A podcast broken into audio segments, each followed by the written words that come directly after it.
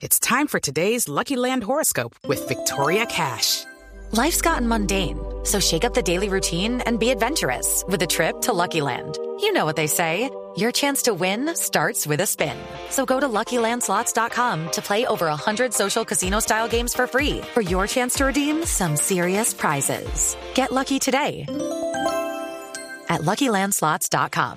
Available to players in the U.S., excluding Washington and Michigan. No purchase necessary. VGW Group. Void or prohibited by law. 18 plus. Terms and conditions apply. En las últimas horas hubo una emergencia en el municipio de Soledad, en el Atlántico, por cuenta de un vendaval que destechó varias viviendas. El balance con Diana Comas. Momentos de angustia vivieron los habitantes de tres viviendas de la urbanización Nueva Esperanza debido a intensas ráfagas de viento que afectaron los techos de sus inmuebles. Aunque los daños solo fueron materiales en caballetes y láminas, la cifra de afectados supera a 20 personas quienes advierten su temor de que se replique el fenómeno natural.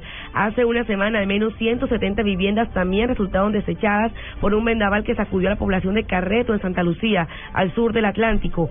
El IDEAM pronostica que para hoy habrá lluvias aisladas en algunas zonas del departamento lo que aumenta la preocupación de que los habitantes eh, que han resultado damnificados nuevamente vivan esta experiencia. En Barranquilla, Diana Comas, Blue Radio.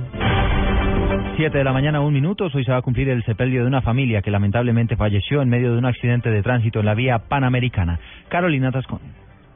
Sí, Eduardo, hoy es el sepelio de la familia que pereció en el accidente de la vía panamericana al atravesarse un vehículo de tracción animal y descontrolar una tractomula que invadió el carril por donde transitaba la familia en una motocicleta. Sandra Benítez, hermana de la madre del menor de dos años que murió en el hecho, sufre esta tragedia y recomendó a otras familias que eviten impertinencias en la vía, en especial cuando hay niños de por medio.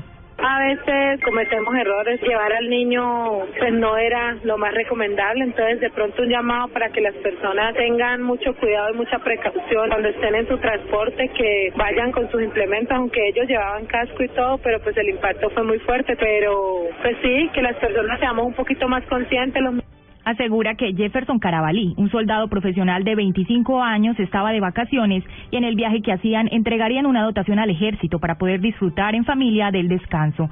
Desde el suroccidente del país, Carolina Tascón, Blue Radio. Gracias, Carolina. Ya son las 7 de la mañana, dos minutos. Las autoridades en el departamento de Antioquia empiezan a listar ya el dispositivo de seguridad, lo que será el plan retorno para el normal regreso de los viajeros en este puente festivo. Laura Mora.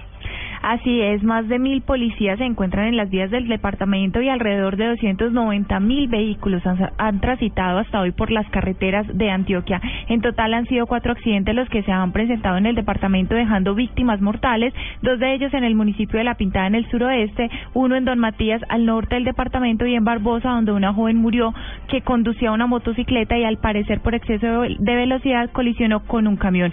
Así lo confirmó Edwin Londoño, director de tránsito de Antioquia, quien también afirma que van más de 600 comparendos. Se han hecho alrededor de 622 comparendos, de ellos cuatro por embriaguez. Y se tienen una cifra de 72 vehículos inmovilizados. La sugerencia en el tema de vías es estar pendientes de la página de la Policía Nacional, que es www.policia.gov.co, en el, en el icono de reporte de vías. Hasta el momento hay cierre parciales en la vía hacia Santa Fe de Antioquia, de y Santuario por las fuertes lluvias que se han presentado en las últimas horas.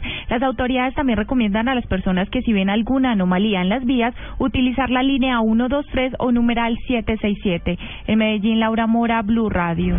Siete de la mañana, cuatro minutos. Vamos ahora al departamento de Magdalena porque las autoridades en Santa Marta han eh, realizado operativos especiales para el control de las famosas y llamativas chivas. Jair Álvarez.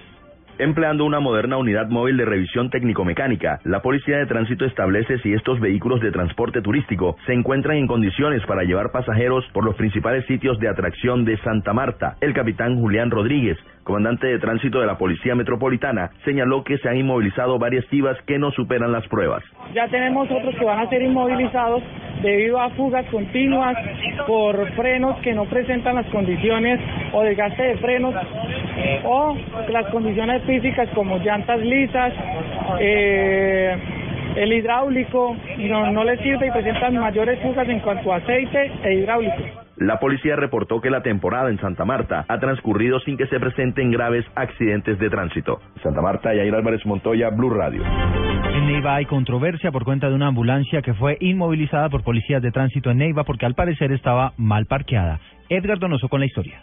Según Luis Eduardo Hernández, jefe de guardas de tránsito frente a la clínica en Cosalud en el centro de Neiva, se estacionan las ambulancias e impiden la movilidad en el sector. Había tres o cuatro ambulancias estacionadas, algunas sin hacer ninguna labor especial. Les pidió el favor de que la movieran al parqueadero que queda al lado para recuperar eh, la vía porque nos están ocupando un carril completo de la vía. Y uno de los auxiliares, porque no fue ni siquiera el conductor de la ambulancia, se ofuscó y desafió que, que si querían pues que la inmovilizaran. Para Diego Cabrera, secretario general de la clínica en Cosalud, las misiones médicas tienen permiso para tal efecto. Creemos que es una falta a la normatividad de que los entes de tránsito fueran a levantar el vehículo que estaba estacionando cumpliendo una misión médica. Aunque después de limar asperezas la ambulancia no fue inmovilizada, quedó el sinsabor de un vacío jurídico en cuanto al tema con respecto al Código Nacional de Tránsito que no menciona hasta dónde las ambulancias pueden quedar parqueadas frente a un centro de salud impidiendo la movilidad en los diferentes sectores. En Neiva, Edgar Donoso, Blue Radio.